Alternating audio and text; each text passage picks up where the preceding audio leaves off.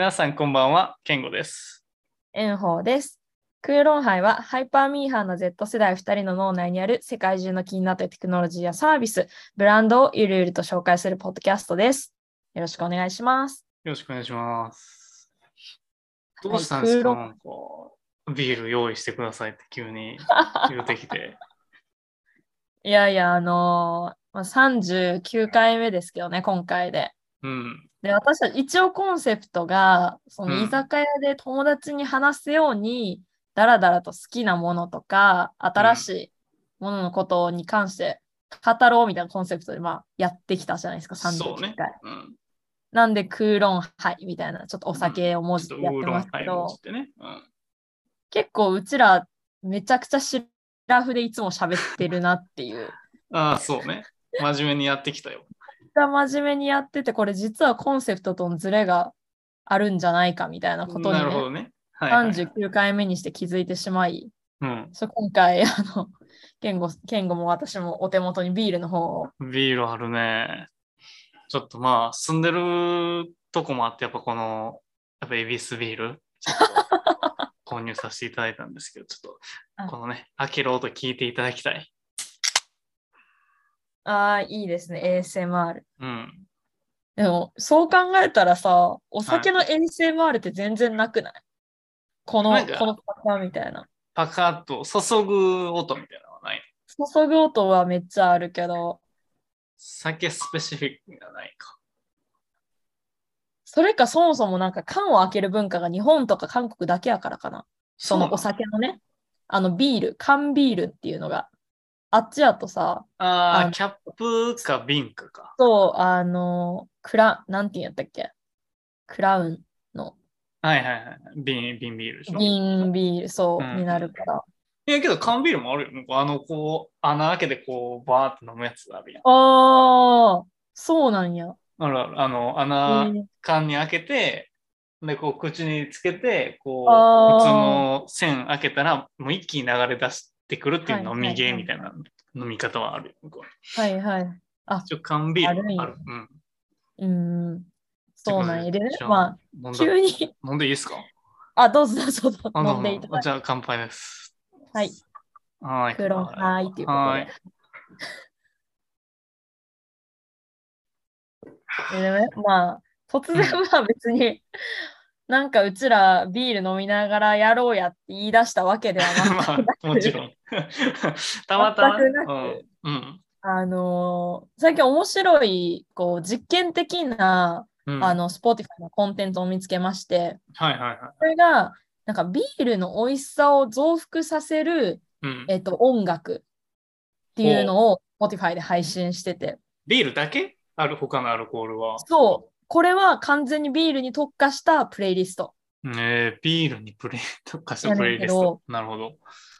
で、これ、あの、博報堂が作ってるんやけど、うん。なんかヒューマンクロスエクスペリメントっていう、んなんかその、クロスモーダル知覚っていうらしいねんけど、その人間の五感と、なんか五感の作用と何かを掛け合わせることによって体験がより増幅されるみたいな。うーん。なんかこの中で言うと、味覚と聴覚を掛け合わせて味覚をこう増幅させるってこそうそうそうそうそうそう。みたいな。体験がよりこう180%面白くなるみたいなことで、なんか東京大学の教授と一緒に開発したらしいねんけど。で、それでこの音楽を聴くと、なんかビールのこう、いろんな食感？食感がそもそもビ食感？ールにあるんかわからんねんけど、食感はないやろ。プレスリリース、プレスリリース上では、うんまあ、食感とか、まあなんへか新たな美味しさ体験みたいのを創出してくれる。ーはいはいはいはから、なんかそれと、あとなんかリアルな音のこの誇張表現によって、こう、より臨場感やったりとか気持ちが高まったりとかし。て、あそうで、えっ、と、作られた音楽らしいんだよ。で、これがあの Spotify で無料で配信してるから、ぜひちょっと今日、せっかくこれ紹介するなら飲みながらやってみようかなとそうやな。うん。後半まともに喋れてるか分からんよ。俺、弱いから。これはうん、5曲あるやん。イントロと5テキス曲ある。うんどれをうん聞いたらいいのこれ？一応なんか一つ目、二つ目、三つ目、あの、テクスチャー1、テクスチャー2、テクスチャーうん3が、えっと、あの、一緒にビールと一緒に飲むっていうやつで、まあ、1個目が、まあ、クリーミー感を増幅する音楽。こう特に一口目の泡感を増幅する音楽で、あ飲んじゃった もうね、あの、ビールを本当に飲みたい人にあんま向いてないっていう。なるほど。確かに確かに。そうから1曲目があのクリーミークリーミーっていう曲で、うん。2つ目が、まあ、ライトソーダっていう曲がうん。炭酸感はいをたはいはっぷりのい。まあいいね。で、3つ目がこうヘビー喉越しってやつで、喉越し感をする。なるほどね。カルちゃんの1曲目から聴いていきましょうか。うん、OK。とりあえず1曲目聞きますね。テクチャーうん。これの飲んだらええの？飲みながら聞いたらええ1。飲みながらぜひ聴いてのみ ?OK てください。です。OK です。聞いてみます。はい。どうでしたか？クリーミークリーミいや、なんか心なしか、心なしか、なんか泡感が増えてる。ー。ななんていうの？い本当にや、これさ、プラシモ、プラシモじゃないんですか、これ。こう事前、事前インプットがそうしてるわけじゃなくて、この、まあ、プラシモやったとしても、うん。まあなんか新しい楽しみ方としてはちょっと、うんうんうんうん。まあまあ面白い取り組みやなと思ったけど。なんか1曲目がまあこれ泡感を増幅させる曲やろ、うん。うん泡感泡感か。泡感、泡感。2曲目がそう炭酸感を増幅させる曲やこれこれで違ったらおおすごいってなるわ。ちょっと2そうやな。曲目聞いてみて。そうそうそうじゃないとわからん。うんじゃあ正次直初め飲んだやつちょっと忘れてたからさ、やっぱ曲聴く前のやつちょっとこれ行こう。2曲目。じゃあテクスチャー2、えっと、うんライトソーダの方に行ってまいりましょう。はい、聞きます。ずるいね、これ結構。ずるいっていうか、うーん。ちょっとね、分かった気がする。なんか、その、シュワシュワの音が入ってるね、れうそう。冒頭にシュワシュワって音がテクスチャー2は入ってて、うん。その1は結構壮大な音楽というか、うん。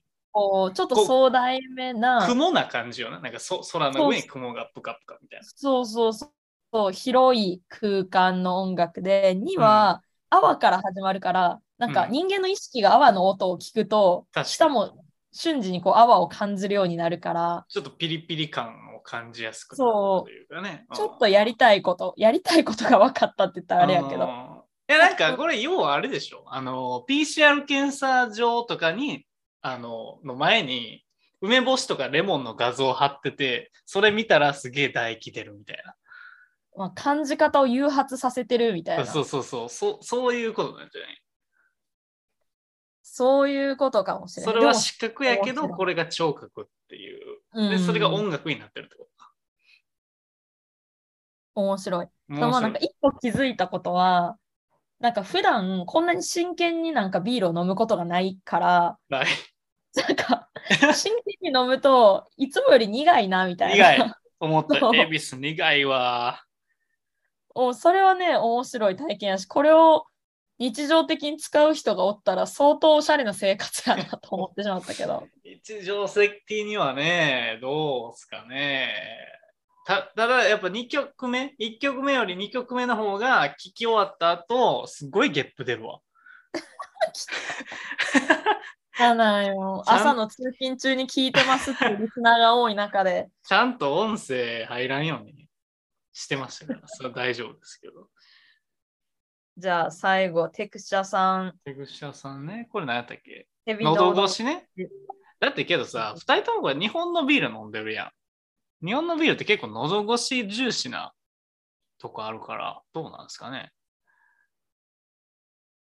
気になりますね、どんな曲なのか。聞いてみます。どうしよう、ごく、ごくっていう音入ってたら。いや、入ってるよ。全然入ってるよ。じゃあ失礼します。はーい。予想通りですね。あのー、10秒あたりで、ブホ、うんみたいな。ご、ごっく。ごっく。ごっくしかも割とおじさん目の極がそうね。ちょトリックはそういうことか要はも意識をどこに向けさせるかみう。たいな。そうね。なるほど。めっちゃ面白いし、うん。なんかこういうのもっと増えてほしいと思った。そうね。これは何？その何を目的としてるの？その博報堂さんは。その博報堂としては、まあ、これを起点にその企業とのコラボレーションをどんどんやっていきたいみたいなことで、その例えばそのまあこれ今アサヒビールは私飲んでるけどアサヒビールタイアップした時にアサヒビールの美味しさをより増長させる仕組みを博報堂がどんどん作っていきますよみたいな。だからそれで反則できますよみたいな。そうそうそうそう、ブランディングできますよみたいな。ね。で、このチームが作ってる他のも結構面白くて、うん。今後もすごい追っていきたいチームやねんけど、うん。あの、核を楽しむボード、ライトモアっていうやつやと、あの、書くとき、えっと、絵を描いたりとか、文字を書くときの音が、うん、えっと、普通の机よりもカッカッカッカって出るボード。ああ、それはええな。そう、子供向けに作られてるんやけど、うんから書くことがどんどん楽しくなるみたいな。はいはいはい。確かになんか子供の時、カッカカッカ言わせたかったもん。カカッカが。いや、すごいわかるうん。よな。とかなんか、なんやろ、そのビジネスマン向けにはパソコンのカタカタ音みたいな。まあ単純な話だけど、なんか仕事できる感、あの、できる人になった気分になるみたいな。そうそうちょっと気持ちいい、それこそうん。ASMR 的な感覚というか、そうね。を作ってたりとか、あとは食育フォーク、パクーっていうやつを作ってて、うん。なんかこれは、えっとね、食べるモチベーションを刺激するために、なんかうん。野菜とか苦手なものを食べるタイミングに、なんか音が鳴るんかな？ほう。これ口に運ぶ瞬間に音が鳴るみたいな。うん。食べるタイミングに並べて、なえっと、合わせてオノマトペが流れるみたいなやつで、どんどん食べるも。モチベーションを増幅するみたいな。なるほどね。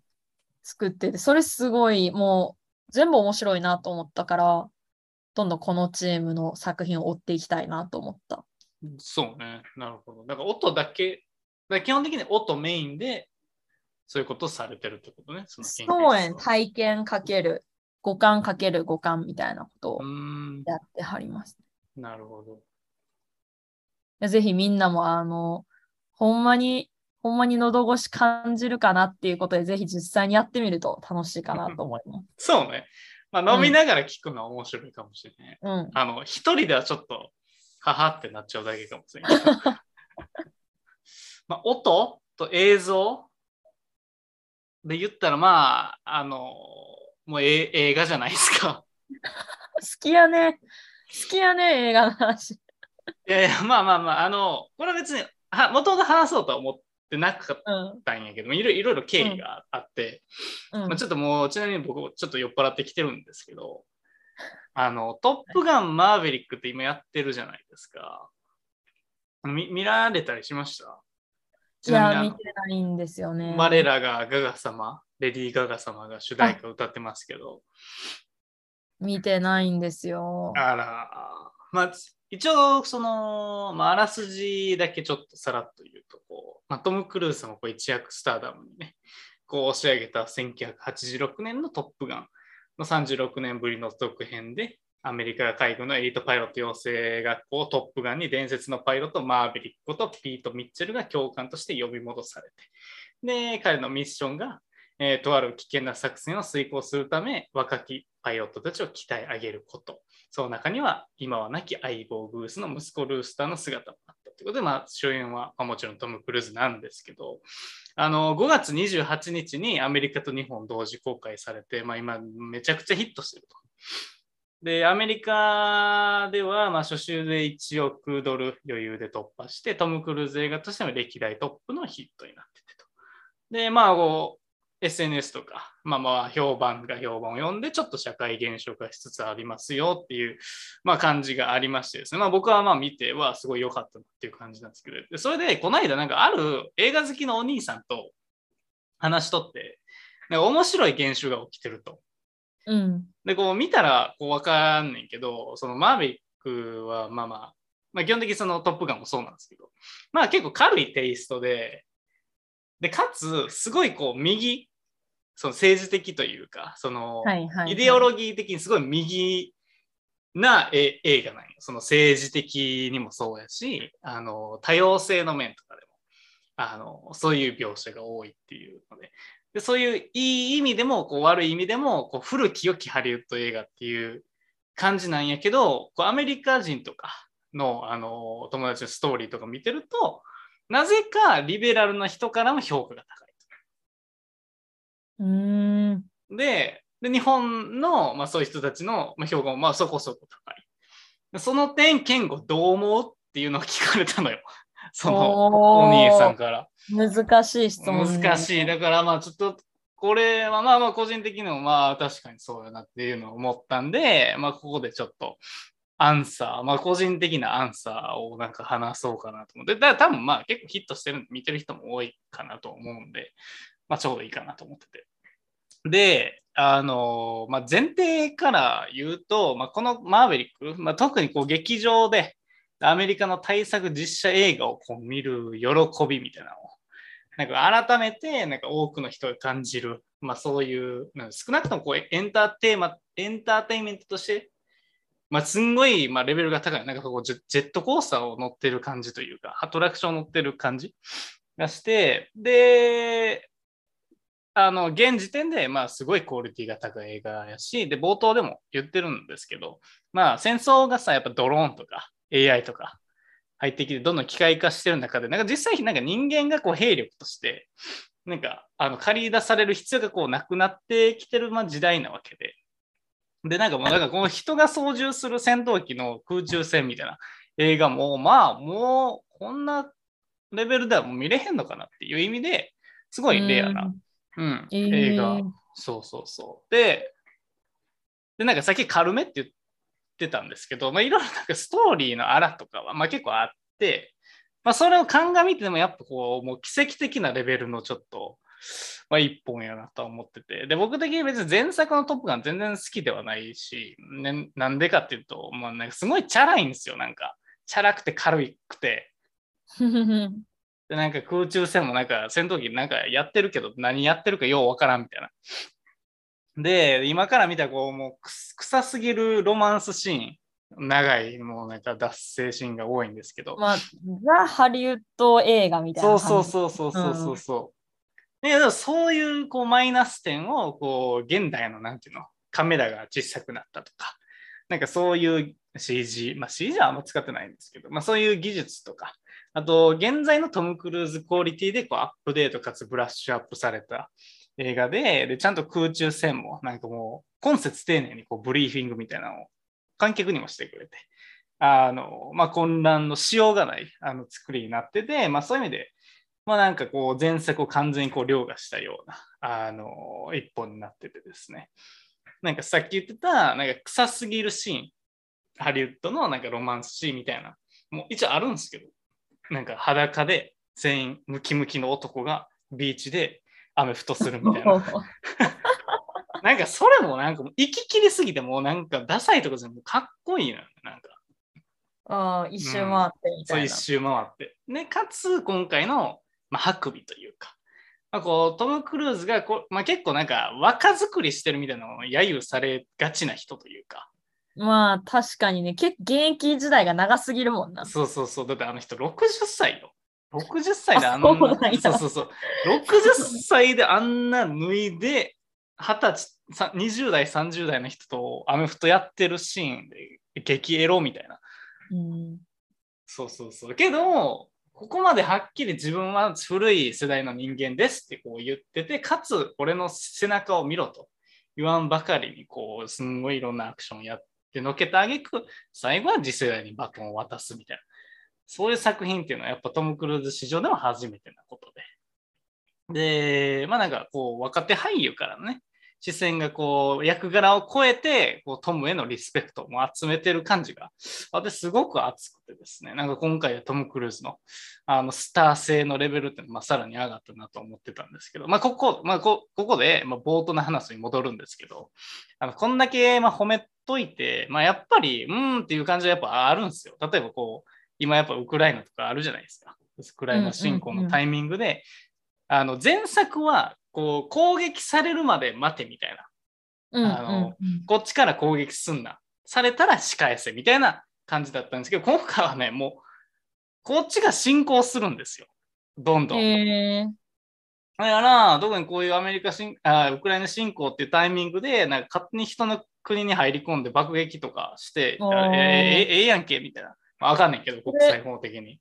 これって日米同時放映な？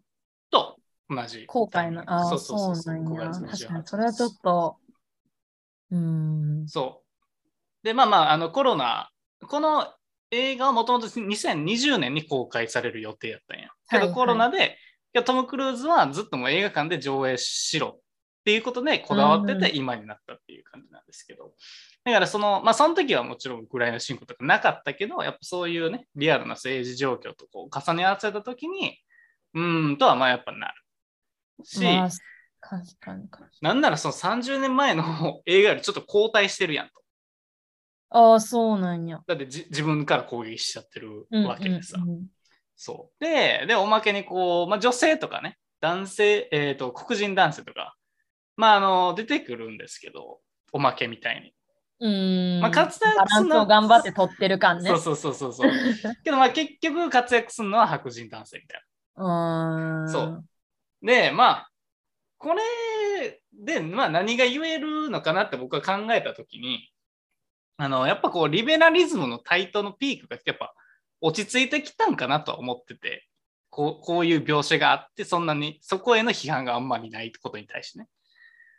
で、なんか僕はそのピークっていうのが2018年、19年ぐらい、これはだから例えばエンドゲーム、アベンジャーズエンドゲームが公開されたあたりで、うん。だからなんかこうリベラルな描写をしていけば OK みたいな、まあ、時代があったんですけど、それがね、こうコロナとか世界情勢の悪化とかがあったりして、なんかこう、リベラルとかキャンセルカルチャーにちょっと疲れてきたことはあるのかなと思ってて。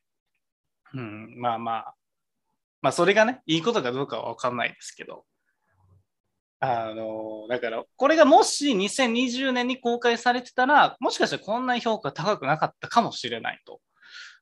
思い、はい巷のね、評価が高くなかったかもしれないと思いつつ、けども、それか、まあまあシンプルにこうエンタメ映画としての、して、そんなイデオロギーとかも関係なく、まあそういうのを凌駕して、したクオリティであるってことはまあ間違いないんで、これを見ずに、皆さん、これ何見るのよ、映画館でっていう話、これが僕のアンサーです。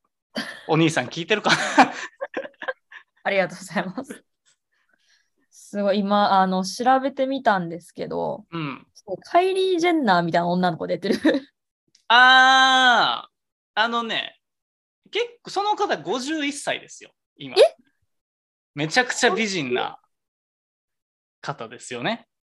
51! うん。あのー昔から結構いろんな映画出てはったヒロイン系の女あの女,、えー女優さんで、名前がパッと出てこないんですけど。酔ってるからね、なかなか。そうそうそうそう。あの、えージェニファー・コネリーさんかな？この人は51歳ですよ。51歳、すごい、ちょっとなんか角度的にすごいカイリー・ジェンナーみたいな。うん、そうね。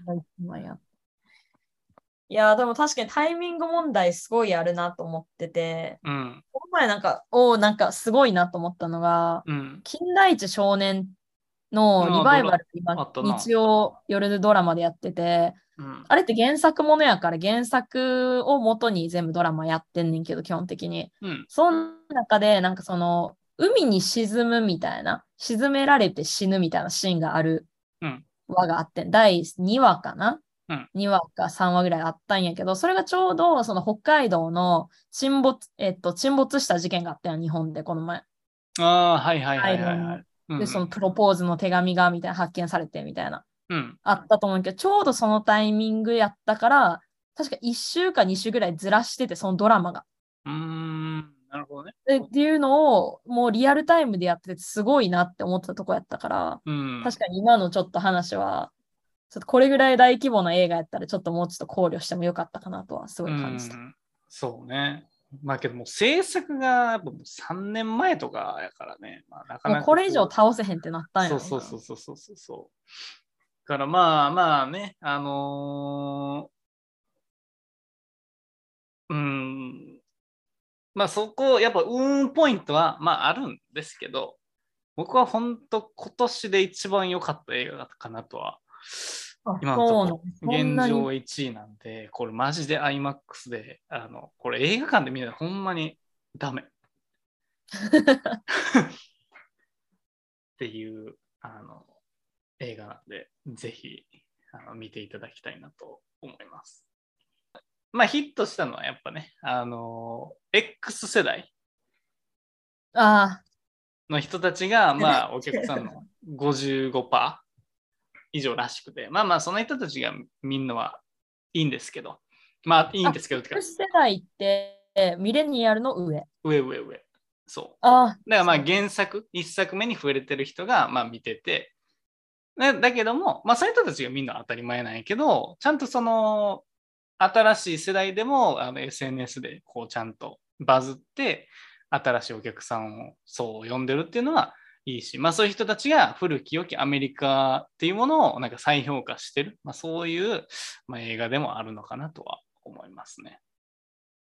いやまあレトロといえばね、今、うんあの、ニューヨークのうん。あセントラルパーク。に70年代がテーマのディスコとローラースケートが組み合わさったイベントみたいなのが数ヶ月この夏やるらしくて、おお面白そディスコ、ディスコオアシス？ディスコとオアシスをかけてディスコオアシスって言うんやけど、う。うん。これがもう本当にそのローラースケートパークみたいなのがあって、うんそれにそのまあ DJ やったりとか、まあなんかそのアーティストこう、ミュージ、ちょっとミュージカルみたいな要素もあるらしくて、うーん。なんかそのスリープのモアほどしっかりとしたその没入型、体験型ミュージカルではないと思うねんけど、うん。なんかイマーシブ、イマーシブミュージカルみたいな要素もあるって書いてあって、うん。で、ほんまにそのネオン色の植物やったりとか、ネオン色の植物。ネオン色の植物やったりとか、ネオンカラーの植物とか、そのディスコやったら、あの、上の球球の形をなんて言ったっけ？うん。あの、ミラーボール。ミラーボールうん。みたいな空間でこうローラースケートを楽しめると。へえ。そういうイベントがやってるらしくて。古き良きアメリカ開港シーズンね。70年代って割とね、近近いアメリカ開港シーズン。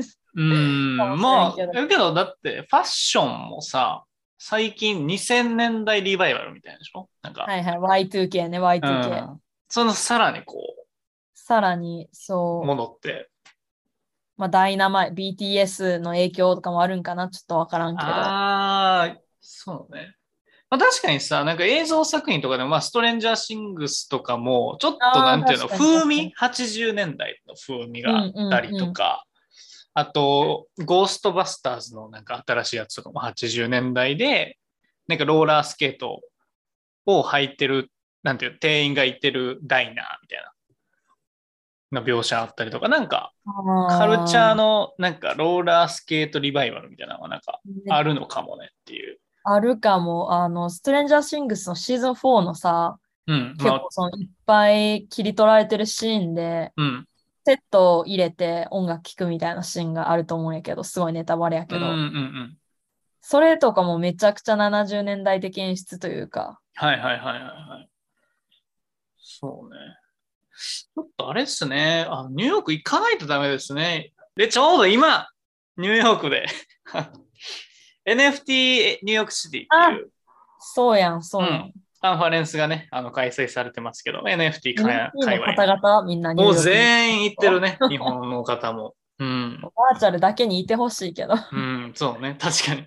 まあ結局はね、なんか人のつながりが大事なんでしょうけど、あの、本日収録日が6月21日ってことで、あの、日本からも NFT 関連のプロジェクトで面白いリリリースが、あの、出てて、あの、ノットアホテルっていう、はいはい。あの、会社というか、プロジェクトというか、が、まああって、これ自体はリリースは多分去年末ぐらいかな去年、ん？去年の春ぐらいかなあの、多分出てて、あのー一応コンセプトが住宅の D2C ということで、あの特徴的なのが、まあ、各部屋、まあ、ホテル的な建物があって、各部屋を、まあ、オンラインで販売するところ。で、オーナーに、まあ、直接住居をオンラインで販売するっていう形をとってて、まあ、そういう意味で住宅の D2C で、で、まあなんかそのサイト行ってみると、住宅を販売するなんかショッピングサイト、まあ EC サイトみたいな形になってて、まあこれが結構斬新で面白いよねっていうので、まあ一時期バズりましたと。で、なんか今年、えー今日出たのが、なんかその、N、えっ、と、ノットアホテルを1日単位で所有するっていうサービス。ほう、うん一日単位で。そう。で、あのーっていうコンセプトで、で、これまでなんでこう1日単位っていうパッケージがなかったかっていうと、こう不動産を所有する場合、こうたった1日でも重要事項説明書とか、えー登記とか、まあ、そういう、まあ、手続きをしないとあかんらしくて、うん。でそういうのをやってると、こう1日で、1日単位で売るのは、まあ、会社からしてコストが見合わんと。うん。で、そのノットアホテル的には今後世界中にどんどんこう、あの不動産を持っていこうとしているときに、まあ、そういう海外の人とかでも買いやすくしたいときに、じゃあどうしようかな。かつ1日単位っていうコンセプトを実現するには、あ、NFT がいいやんっていうふうに、えー行き着いたらしいと。ほう。それってさ、うん一日単位で所有するっていうのは、まあ、要は部屋を所有するわけやん。うん。ホテル全部じゃなくて、じゃなくて一区画みたいなことやんな。それは、エアビとか、うんその普通のホテルで一日部屋を借りるのとどう概念が違うこれがね、面白いんですよ。まあまあ、まずイメージがわかんと。なんかどどういうイメージか、そうそういうサービス何が違うんかっていうので、で、まあ、まず、えっと、そこの件、えっと、これを購入するためにはメンバーシップの購入が、まあ、まず必要ですと。で、これが、まあ、実は NFT になってて、で、購入する、と、えっと、なんか、カード、クレジットカードみたいな感じで、まあ、ルームキーって言った方がいいのかな。ルームキーみたいなカードが NFT でもらえると。ほんで、購入したら、なんか通知が来て、あそこにアクセスしたら、カードに日付が浮かび上がってくるんで。ほほんで、これがノットアホテルに毎年宿泊できる日に、やねらしい。う。え、それはラランダムで？そう、日付は完全にランダム。で、指定することはできひんって。じゃであなんか、週末に当たる人もいれば、平日に当たる人もおるやんって思うやん。うん。けど、これが面白いところで、偶然引き合ってた日が毎年旅行する日になるねん。で、この旅行する権利が47年続くねんって。お浮かび上がっってきたのが6月24えー21やったら、47年間その日に乗ったホテルの部屋に泊まれると。おーじゃあ、365人、5人分権利があるってこと？あけどまあ複数の部屋があるからさ、建物に。かける、まあ、複数の部屋そうみたいなことそうそうそう。一部屋やったら365ってことやうんだから一番最悪なのは2月29当たった人は最悪やなと思うけど。ああ、それどう、あれされ、サポートされて どうるのどうなんやろな。いや、それいいんか悪いんかちょっとわからんけど、体験として。まあ、もし、その、転売というか二次利用できるならいいけど、うん。まあ多分基本的にできるんじゃない？スマートコントラクト上で OK ってやったら。12月31とかに当たったらもう毎年年末よ。確かにな。確かにそうやな。うん、だからそれはあれじゃない？数は調整されてるんちゃう？そのあんまりそういう日には当たらんようにとか。うーん。とか、まあ、12月31日はユダヤ人に当たるようにとか。はいはい。いや、まあまあ、まあ、まあ、そう、めっちゃ完全にランダムやと思うんだけど、だからまあ、その、宿泊券とかクラウドファンディングとかと、まあ、何が違うんですかって言ったら、あの、一泊する権利が47年続くと。で、それだけこう長期の利用権であれば、複製が不可能で資産性をちゃんと証明できるから NFT が最適やな。かつ、そういう登記とか、そういう煩雑な、あのー作業が取っ払えると。うんなぜかというと、そのホテルとして宿泊するお客さんっていう扱いになるからさ。で、これがなんで47年かっていうと、建物の耐用年数と同じ。で設定してて、おーだから47なんそうや。。いや、その、う日付が浮かび上がってくんのちょっと見たいんやけど、いや、そう、だからこれはマジでちょっと買う、買いたいなと思って。ほんまに浮かび上がってくるって書いてあるの？うん、書いてる書いてる。リリース通り、今言ってますけど そうそうそうそうそう。これめちゃくちゃ面白いよな。だからなんか、あのーしかも、もう一個面白いのがあって、旅先は毎年変わるらしい。え？だからエ、ジプトになったりとか、アメリカになったりってこと？まだ国内の会社やから国内の旅行、その施設しかないけど、あのまあ、将来的にはあのいろんな拠点ができてで、メンバーシップに刻まれた旅する日、旅行する日が、のその3ヶ月前に鍵が届くねんって。NFT で。ほほんで、この鍵は毎年同じノットはホテルの鍵じゃなくて、ランダムに届く鍵が変わると。う。だからすごい。去年は宮崎やったけど、今年は軽井沢みたいな。風に楽しい。3ヶ月前に旅行先が決まってて。おもろいよな、これ。いや、面白い。いや、だって、正直旅行先ってさ、いつも思うけど、うん。割とどこでもいいやん、うん、うん。正直。でもそれよりなんかいつ、いつ行くかを決まってる方が結構優先度高い気もするから、うん。この日は有給取らないとみたいな。いや。めっちゃ面白いなと思った。これ毎年同じ場所やったらマジ飽きるやんと思ったけど、聞いてて。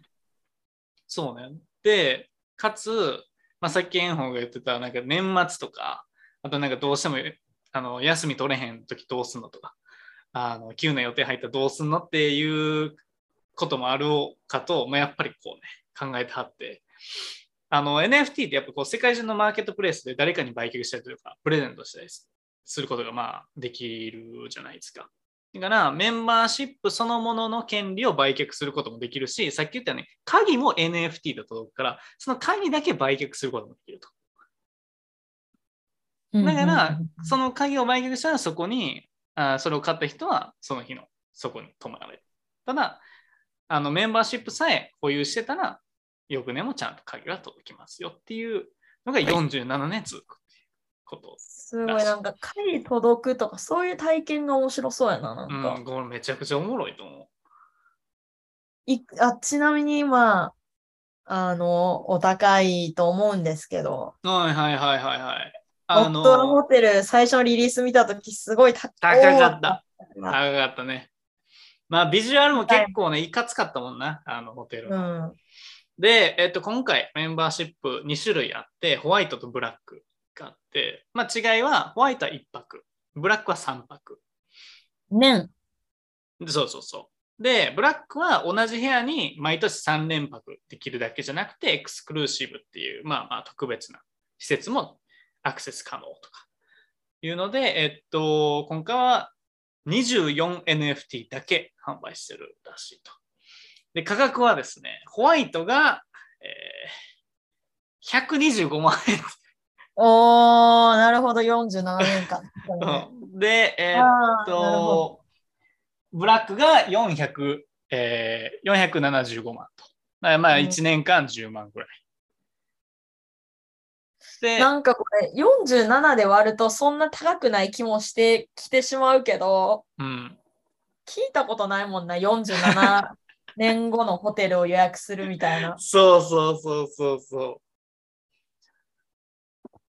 まあまあ一応その販売時のイーサリアムの価格を見ながら決定するらしくて、あのー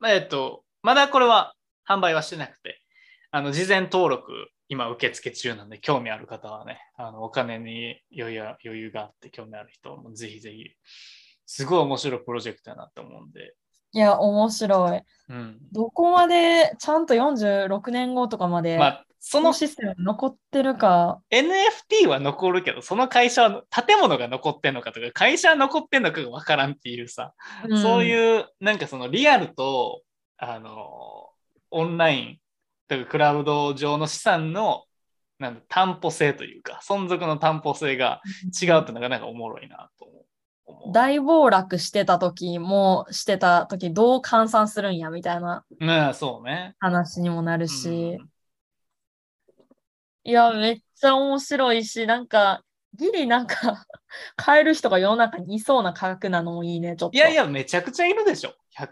125万とかやったら全然うん、いるんじゃない、で、今一応乗ったホテルは、今決まってるだけ6カ所、えっと、2025年までに30カ所作るっていう目標でやってるうんらしくて、どんどんこう、なんていうの？バラエティも、行き先のバラエティも増えていくみたいなうん。感じで乗った。ホテルってさ、毎回その、なんていうの、オリジナルで建ててるの、それともリノベしてるのもあるんかな？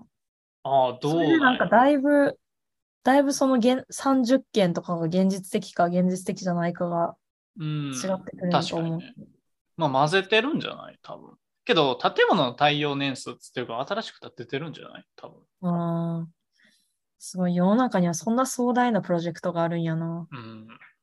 いや、これはね、めちゃくちゃ面白いよな。面白そう。で、まあなんかホテル業界があの NFT を始めるっていうのは、あのまあ初めてではなくて、あの海外の NFT、えーほ海外でもあのホテルの NFT っていうのはまああって、例えばアメリカのホテルチェーンのシチズン M っていうところ、まあこれ結構新しいんですけど、なんていうのかな、なんか結構アートホテルみたいなコンセプトで、結構いろんな、あのフロントとかあの共用スペースになんか新しいアーティストさんのアートをいっぱい置いてたりとか、部屋とかも、あのまあ、アートもそうやし、結構シンプルで、けどなんかシャワーが、なんかその、なんていうの？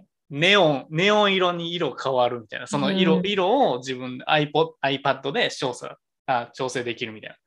僕、ロサンゼルス泊まった時にシチズン M 使ったんですけど、なんか、近未来ラブホテルみたいな感じで、ビジネスホテルなんですけど、すごいなんか居心地のいいホテルで、うん、結構好きだったんですけど、で、それが始めたプロジェクトで、ランドサイトっていうプロジェクトで、あの、ゲームの、えっと、サンドボックスっていうのがあって、その中の、えっと、作品をこう NFT としてこう販売あのしてて、で、えっと、例えば、そのゲーム内で、えっと、発行してる、えっと、不動産の NFT が、まあ、その、プレイヤーがおのおの立てれる、あのので、えっと、そこに、えっと、他のユーザーとかも遊びに来れてっていうシステムがももともとあったと。で、ホテルグループが、まあ、そのシステムを買い取って、自分たちでバーチャルのホテルをあの作ると。ほんで、そのアバターが仕事できて、寝れて遊べるっていう、そういう場所を作ろうとうーん。してると。で、えっと、まあ、それに加えて、えっと、ホテル内で、あの、そういうゲームで作成された、えっと、ユーザーが持ってるアート作品とかを部屋に投影できたりとか、実際の部屋に。まあそういう現実の部屋とアバターが住むような部屋が、こう、掛け合わされてるっていう、ななるほど。そう面白いプロジェクトもなんかあったりとかですね。だからなんかその NFT って結構アートとかでもそうなんですけど、なんか実世界とつながってるのがすごいいいなと思ってて、うんうんうん。つながってるプロジェクトが、あの、実際そのクーロンハイでも一回勝ったじゃないですか、うん。僕。だけどね、あのカメラロールにあるだけでマジ一回も見ないのよ。あ確かにそうよな。うん、所有してるっていう感じがもう本当になくて。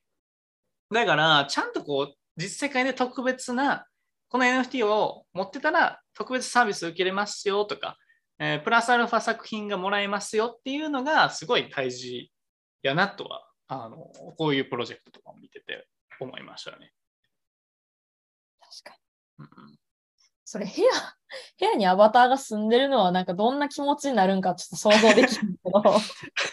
そういやいや、そう、だから、オンラインに行ききれてない人間なんですよ、僕らは。そうか、まだ、うんうちらが理解できてないだけで、そうそうそう、遅れてるだけなんですよ。面白いんか。まあね、なんかそういうホテルも含め、うん。あと、今話してた、あ、そう、両方ホテルか。うん。まあなんか結局さ、こういうの始めるのにはお金がいるわけじゃないですか。そうやな。お金でも、まあ、ちょっと125とか払えないわけじゃないですか。うんうんうん。めちゃくちゃ高くなってますしね、払えないですよ。っていうわけで、ちょイカゲームで、イカゲームでちょっと一攫千金を狙ってみますかうんい。やいや、イカゲームだってそんなの、それフィクションでしょ？イカゲームは。やって思うじゃないですか。リアルゲームになるんですよ。なるんですか？来年の春。おお。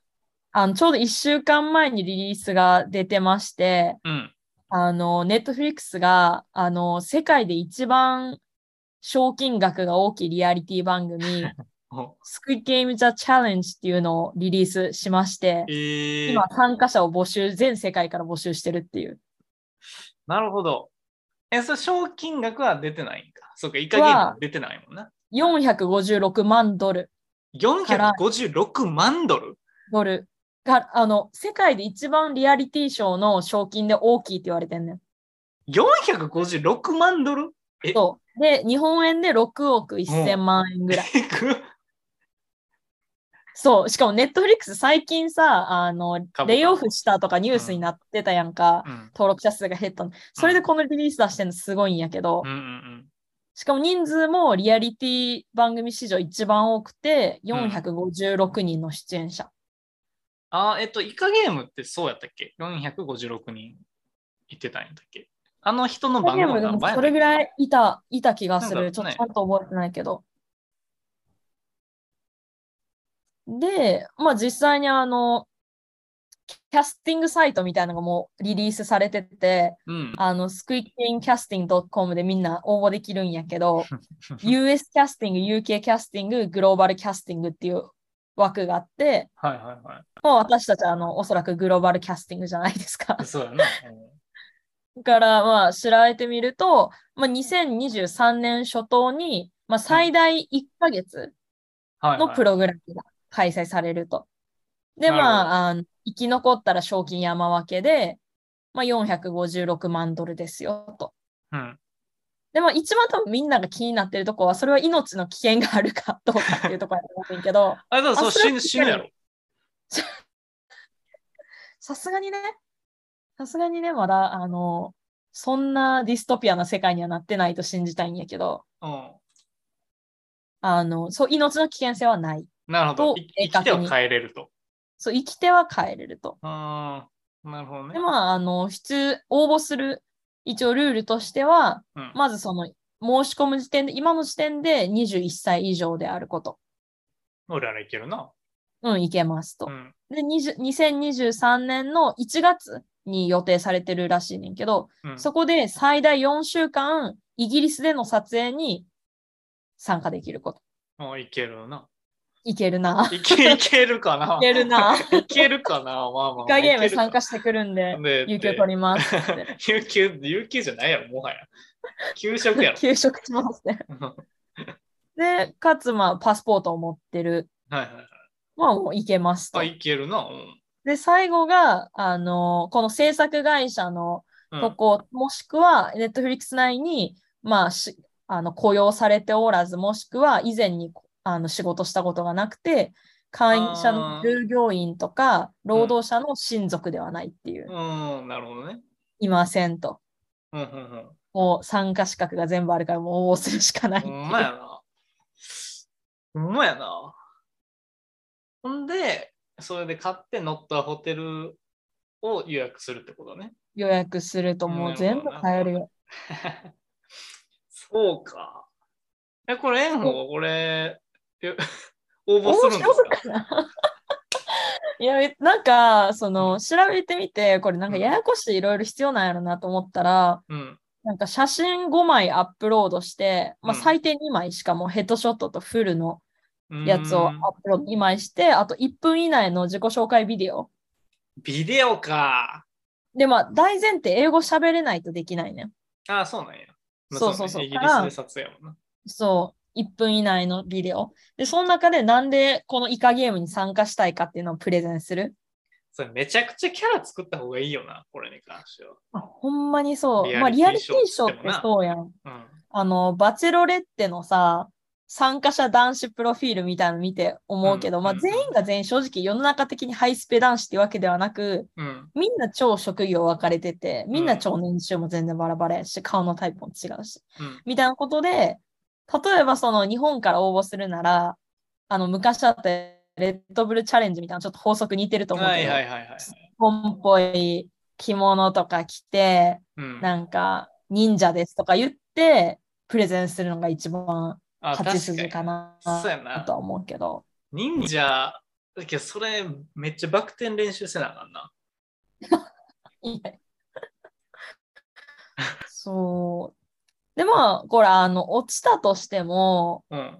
あの、よく読んだら、落ちたとしてもなんか、あの、チェックリストみたいなのがあって、そこにチェックすると、もしシーズン2があったらそこに呼び、呼ぶ可能性がありますみたいな。へえ呼ばれたいですかみたいなのあったりとか、あと、あの、ネットフリックスのデータベースにこの情報を保存して、なんか他のリアリティショーとかに読んで、ドラマとかに読んで大丈夫ですかみたいなー。へえチェックリストがあるから、もし、あの、スクイットゲームがダメやったとしても、うん。なんか、バチェロレッテみたいな番組に呼ばれる可能性があるから、まあ、アイアンシェフとか呼ばれるのかなそうそうそう、ネクストファッションとかに呼ばれるかもしれない。はいはいはいはいはい。ぜひ、暇な人は1分、1分の動画と写真2枚で応募できるから、なるほど。ちょっとね、え、これ年収はかかんネタとして応募してみたい。年収はかかんでいい。あ、そうなの？いや、なんか金,、金に困ってる人が応募するゲームかなんかと思ったらそうでもないのね。いや、けど1分の動画の中で、ああ、絶そういうの、ね。の親の借金がとか、はいはいはいはい、はい。の将来、なんかお店出したくてみたいな話をみんなするんやと思うーん、なるほどね。いや、ちょっとこれはありですね。応募するの。う。してみますか。うん。でちなみにこれ締め切りはいつなんですか？締め切りがですね、明記されてない気がするから、あ。れやと思う、あの、ローラーシステム？受験でいう。ああ、なるほどね。まあ、まあ、リスクはないんでね、これは応募する。うん。ただ、ネットフリックスのデータベースにうちらのビデオが残るだけっていうう。ん確かに。じゃあ、ちょっと、炎鵬は応募するっていうことで、皆さん楽しみにしておきましょう。一緒に応募しよ そう、するときはそうしようか。